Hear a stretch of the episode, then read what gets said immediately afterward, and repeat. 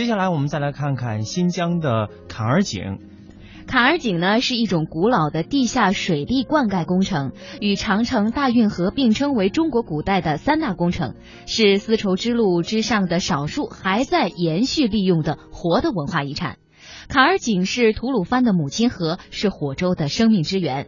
但年代久远的坎儿井经常会发生塌方、泥土淤积、堵塞暗渠，下游明渠的水量也会越来越小。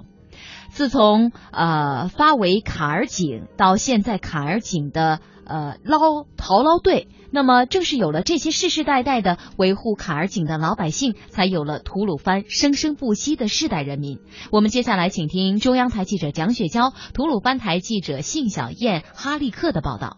今年七十一岁的埃尔西丁老人是吐鲁番市高昌区原种场的农民，从十三岁起，他就跟随父亲一起掏捞坎儿井。回想起第一次下坎儿井的经历，老人显得有些激动。第一次下坎儿井时，我穿着一件破烂的衣服。下坎儿井时，铁钩把我的衣服挂住了，当时我很害怕，哭了起来。掏捞队的人抱住我，帮我下到井底。那时候，我对自己说：“我是一个儿子娃娃，为什么不能干？”从那以后，我就正式成为了一名卡尔井掏捞队员。这一干就是几十年，这些年来，掏捞卡尔井的技术也在发生着变化。以前井下的照明要靠豆油灯，钓鱼掏捞人员和土方用的都是草绳，牛是钓拉人员上下井的主要工具。二零零九年，吐鲁番开始实施卡尔井保护工程后，文物局为掏捞队配置了拖拉机、专用掏捞井架、专用皮桶、专用作业服装、安全绳、安全帽等掏捞作业工具，还为掏捞人员统一购买了保险。虽然现在年龄大了，但埃尔西丁经常会到卡尔井旁给年轻人做现场指导。卡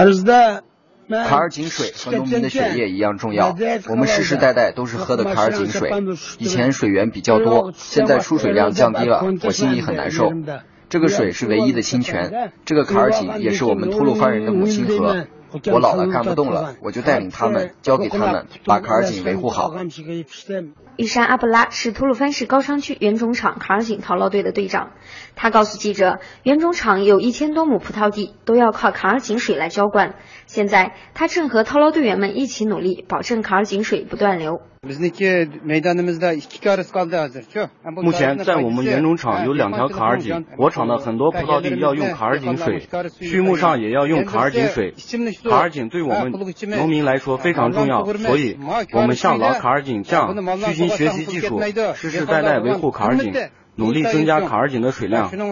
截至目前，吐鲁番卡尔井保护加固工程共完成了四期，已加固维修一百零八道卡尔井。今年一月，第五期工程已经启动，今年计划维修加固十五道卡尔井。通过维修加固工程，坎儿井的水量不断增大，在周边生活的农牧民可以通过坎儿井汲取生活用水，灌溉农田。修复后的坎儿井周边生态环境得到了很好的改善。每位参与维修的当地村民平均直接获益六千元以上，解决了农村富裕劳动力就业问题，同时也培养了一大批年轻的坎儿井技艺传承人，提升了群众保护文化遗产的意识。